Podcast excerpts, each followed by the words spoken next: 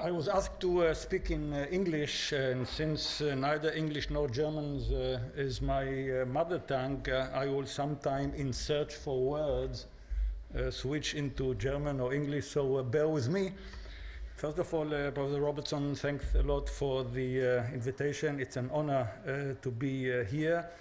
I'm also glad that we got a very good introduction by Professor Munshi which uh, shows us that there is no flawless uh, political system, but uh, I guess looking at all other alternatives, that's the best one we can live under.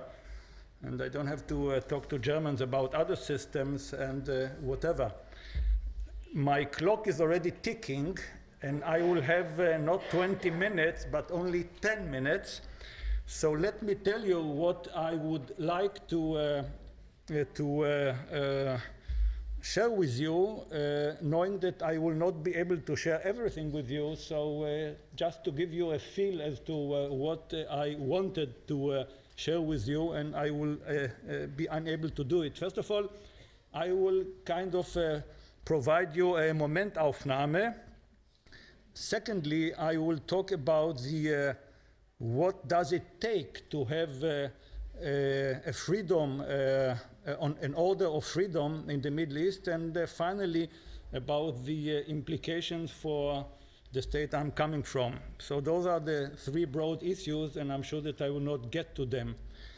As I got uh, the, uh, so I'll be uh, very telegraphic. as I got the invitation with that title after the Arabellion, is a new order of freedom, freedom possible in the uh, Middle East? I thought to myself, aha, there's something uh, that I'm unaware of that we are already talking about after. I'm not so sure about it. So, what is my uh, answer to the question after the Arabellion uh, is a new order of uh, freedom possible? The short answer that currently the answer is no. Uh, and as to the uh, future, we don't know, since also the future is no longer what it used to be. And now uh, that you know what my uh, short uh, answer is, uh, let me mention, make few observations as to what has been currently going in the area of the Middle East we always start as political scientists, as diplomats, with definitions. So when we speak about the Middle East, uh, we speak about uh, uh, the Arab world, uh, which composed, uh, which is composed of uh, 21 countries, and that is for that the Middle East. there is also one country which is neither Arab nor Muslim, which is Israel. And there is a neighboring country which also belongs uh, for certain purposes that we will not go into it to the uh, Middle East, and that is uh, uh Iran. I think that, uh, broadly speaking, uh, it will not be the first time since we are speaking about in search for a new order, it will not be the first time in recent decades that there was an attempt to establish a new order Uh, the, uh, the establishment is associated with uh, the two Bushes, uh, Bush the father and Bush the son. Uh, Bush the father, following the Iraq war, beginning of the 90s, has already aspired to democratize the Middle East and to establish a regional security structure. I mean, that ended up in a failure. We have already heard briefly about a second attempt, a kind of a crusader attempt by uh, President Bush uh, uh Jr., uh, also to uh, somehow impose a democratic system on a country and also an attempt uh, which uh, uh, is also unfolding in front of us, of us in a neighboring region that is in Afghanistan, which would also end up, unfortunately, also in a failure, which raises a host of questions, I guess, with a clear answer that you cannot impose something from the outside. And if you do it, there's a price to pay, but there are also sometimes success. Germany, following the Second World War, is also an example of, some, uh, of, an, uh, of an imposition, uh, and finally, which was uh, to a larger degree a success, but we can talk about it also uh, uh, later. Uh, the uh, the I wanted to tell I wanted to tell a joke, but I'll skip it. but what I can say about no, I will not. It's, it's, it's a kind of an observation as we speak about it because uh, I think that uh, broadly speaking, there is, a, there is an, uh, there, we, we, let me make the broad, the observation say that we, what I can say as we, with respect to uh, what has been unfolding so far and trying to sum it up uh, telegraphically, A, that we are at the beginning of an historic change. Uh, we cannot say more than that. I mean, it's a beginning of a journey. How long will that journey take place? What will be the nature of the journey, the journey? What will be the final station are all unknowns. Uh, and I think that it will be very good for Europeans and uh, others uh, uh not to be too uh, unrealistic about, uh, about what is going on there. and I don't want to go into speaking about democracy. We have already heard it's a process. It has to do with education, uh, and we are uncertain about uh, the uh, future.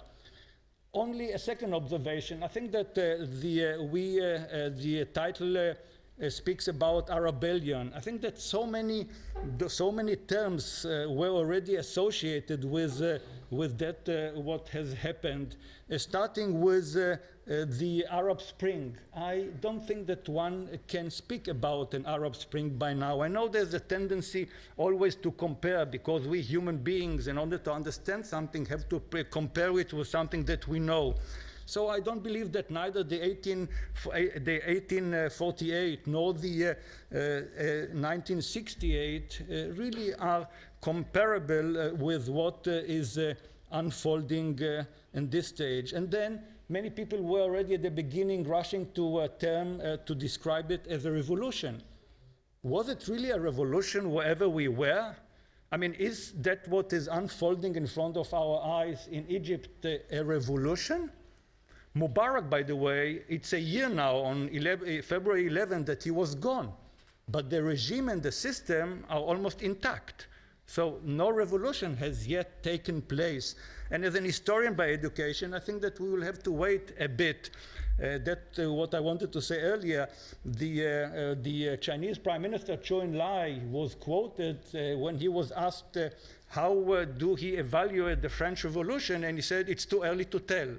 So I would also, so in addition to revolution, we have heard about uprising, about rebellions, about awakening, even as far as tsunami to explain. So it all, only shows that there's a lot of confusion going on there. Uh, the, uh, another observation, uh, we were all caught by surprise. I mean, all experts, the Israeli intelligence on top and some others, couldn't tell that what has happened has happened on that, uh, on that day. So uh, we have to be very uh, modest uh, in, in the position, as I said, because the future is no longer what it used to be. Uh, I guess would be nice if we could analyze what happened, let alone to try and make predictions. We all know where, where it uh, ends up. But nevertheless, looking at the situation, we also, uh, and here I introduce another term, and that is ripeness. I guess uh, the situation in the Arab world was overdue for a change. It was ripe. Uh, and I will not be able to go into details, I mean, but there's a fascinating report which uh, has been issued since uh, 2002 until 2009 or 10. That's the Arab Human Development Report. I urge all those uh, who are impatient, who are looking to understand what is going on in the Arab world, to take a look at that fascinating, those fascinating reports which are explaining why is it that the Arab world is lagging behind for such a long time? Uh, and why will it be an uphill battle with not that certain and assured success what will uh, finally uh, emerge uh, there. Another observation, there was no domino effect. It started in Tunisia, in a way went to Egypt, And then uh, we saw the beginnings of in Syria, in Yemen, a bit in Bahrain, and that's about it, more or less. So there, there was and there was not a domino, a domino effect. It was a leaderless awakening. Uh, you cannot associate that what is now unfolding with a clear leader. It's a leaderless uh, awakening. Uh, then what has become apparent, uh, that is the Stimme der Straße, which is uh, quite something which is clear. And uh, I guess uh, the, the kind of uh, the Tahrir Square, which brings people to speak about a Tahrir, a, a square democracy in a way, and whatever the outcome will be, whatever regime will emerge, they will no longer be able to ignore the street, which uh, has now a voice and know that they can protest because, and that is something critical with which has happened, and that is the the angst is weg. People are no longer afraid, and you can see it in Egypt, you can see it in Syria, you can see it in Libya and Tunisia and uh, wherever. That's a major issue which uh, was not part of the, uh, of the Arab uh, world. Another observation away from a subject to an object of history. There is no longer uh, the subject, but the subject has become an object. And I guess whatever regime will emerge, a new contract, social contract, will have to be signed between, uh, uh, between the subject and the, uh, the object of uh, history. Uh, the, the role of the media. Now, people have gone out of their way to speak about the social networks, about Twitter and Facebook. But in addition to Twitter and Facebook, which I'll subscribe to you, are only means uh, and not more than that, there is another voice which is quite known in the Arab world, and that is the mosque, as also a social networking which uh, has also a voice, and I guess we have seen it, and uh, that will uh, uh stay so for uh, quite some time. Another thing which became apparent in this year is that Arabism, as a, as a secular platform which uh, identifies the collective according to his language and not his religion, and therefore could bring together Muslims and Christians, uh, is now gone in favor of, uh, of uh, the rise of uh, Islam, which uh, bring with it also a kind of a retreat of secularism and modernization, which are very complex issues to which I cannot uh, go into it. The, uh, the decline of Arabism has brought non Arab powers to play a much bigger role in the uh, region, and I speak about Iran and Turkey. We will hear in a, in a minute. Another issue uh, is the uh, rise of uh, traditional forces tribal and also uh, uh, and, and, and, minorities. A question which uh, has to be also addressed in this year. No monarchy now has been become a victim. Why? The rift between Sunnah and Shia has started uh, uh, to unfold in front of our eyes, and uh, that is not the end of it. Neither Israel nor the United States, or for that matter, the West, were the trigger for that. It is always easy to look for scapegoats, but at this stage, neither Israel nor the United States or the West, quote unquote, are the uh, villains uh, of uh, what has happened. Finally, there are always winners and losers as a result of something like that. It's already a red one. Ah, uh, so let me just finish by saying winner, losers, and for a mixed outcome. The, uh, certainly uh, the losers are the all the ancien regimes, women and minorities. The winners is the political Islam and the Sunnah. A mixed bag is for Iran, Saudi Arabia, Syria, Turkey, the United States, and uh, Israel. I will not go into uh, what does it take to have a new framework. Neither will, go, will I uh, speak about the implications for Israel. Those two issues may come up in the course of our uh, conversation. So I am uh, awfully sorry that I couldn't expand, but uh, such is life.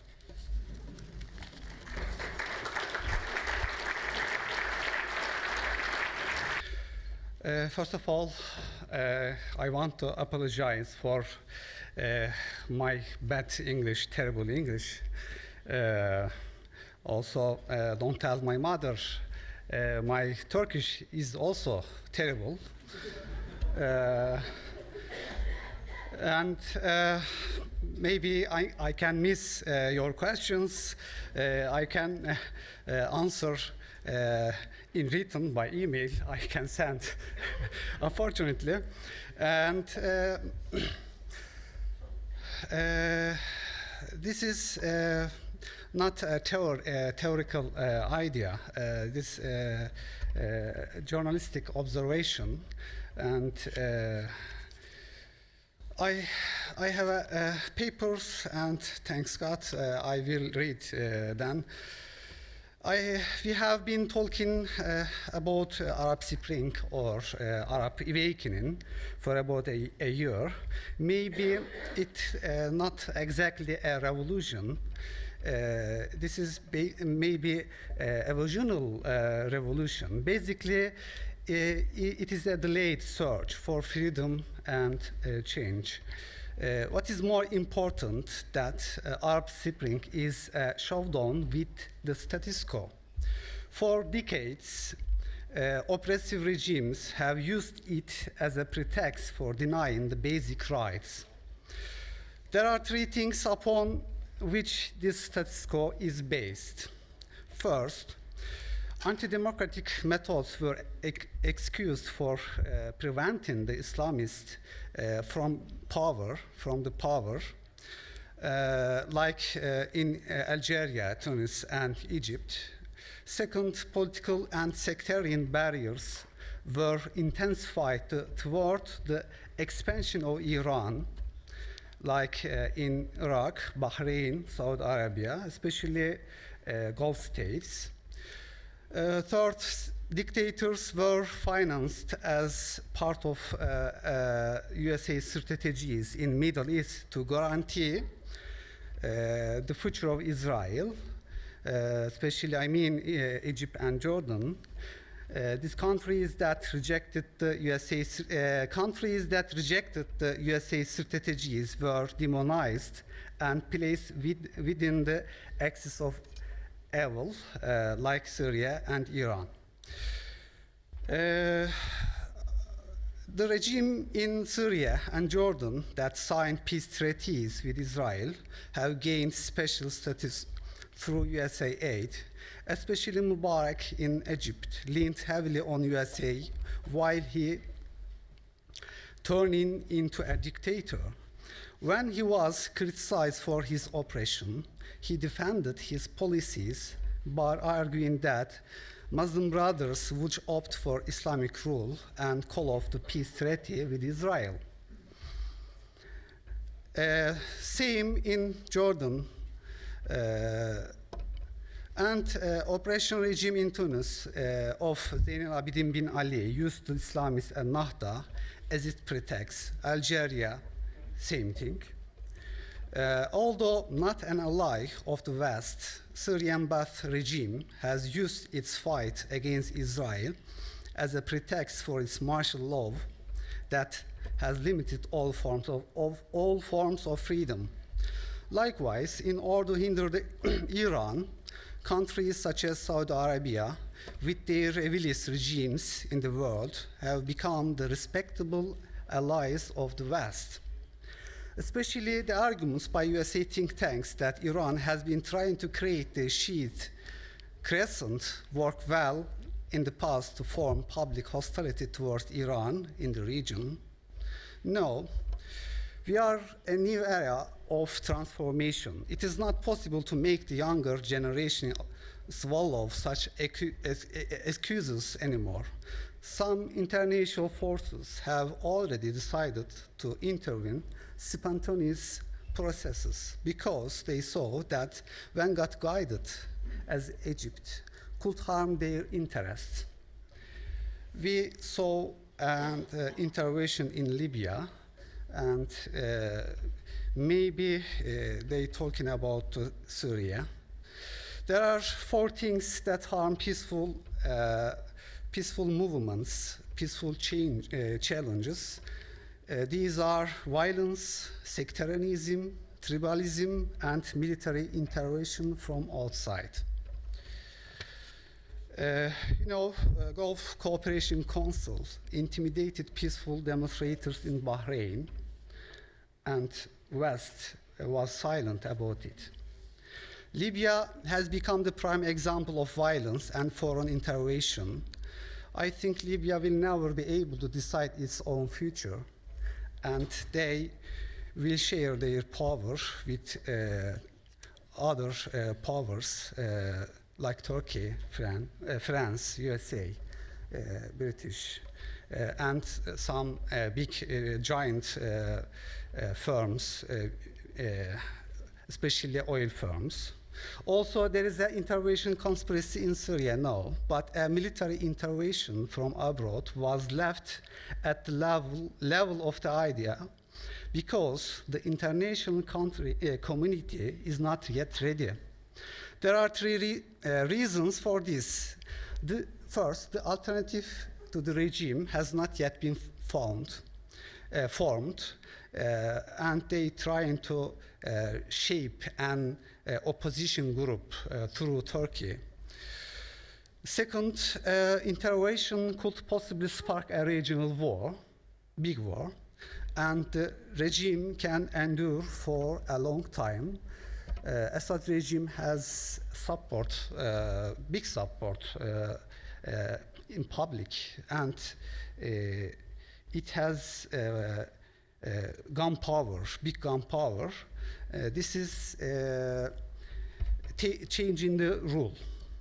Let's now look at what the Arab Spring is and uh, what it, it has changed. Whether Arab Spring is a Western plot. It is a great mistake to think that the Arab Spring was chaos the USA project called Greater Middle East. And uh, in my opinion, USA decided uh, not to proceed with initiative when it saw that both Hamas and Hezbollah uh, came to power through democratic elections uh, after uh, 19, uh, 2006. This USA administration was caught unprepared to the new wave. Second question Does the Arab Spring uh, represent a wave of opposition to the West? Doubtlessly. Ideologies are pushed to background in a joint effort to get rid of dictators. But most of actors tend to adopt a political stance that approves of reforming the uh, relations with the West.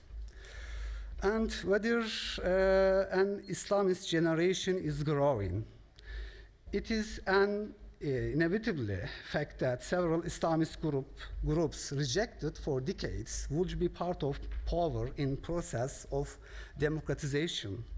And the most advantaged movement is the Muslim Brothers from Tunis to Egypt and to Syria. Another much debated question is uh, who has been defeated in Arab Spring? Who is winner and who is loser? In my opinion, Israel the, the, uh, is the country that is going to suffer most from the Arab Spring. It has lost great, uh, its greatest ally in Egypt. There will be a huge change in the way in which working together with Israel take place after Islamist parties size, size power. Probably they will want to re-evaluate the Camp David uh, uh, Accords. Opposite to this, Hamas is the winner since it found a partner in Cairo. Contrary to popular belief, the present Syrian regime with which Israel is at war is a guarantee of de facto situation.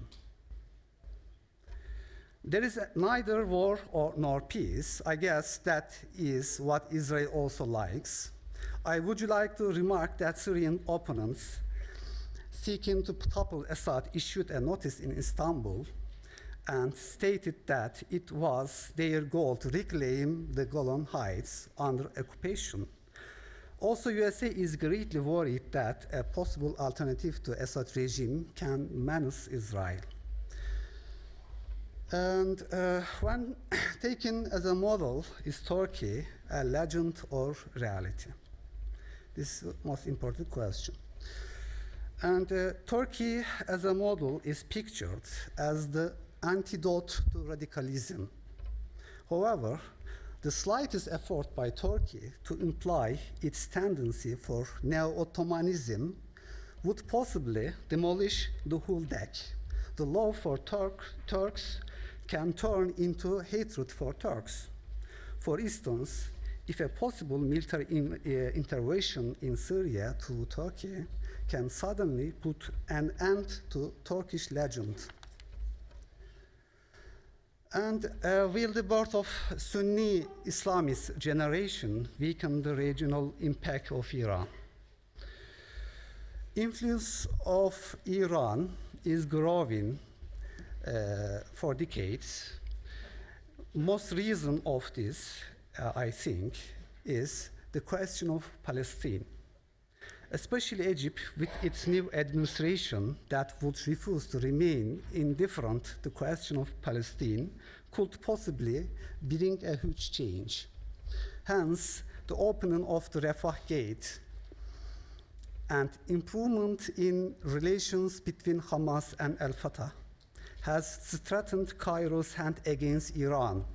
It is highly likely that a Sunni administration may divide Syria from Iran, uh, but, uh, uh,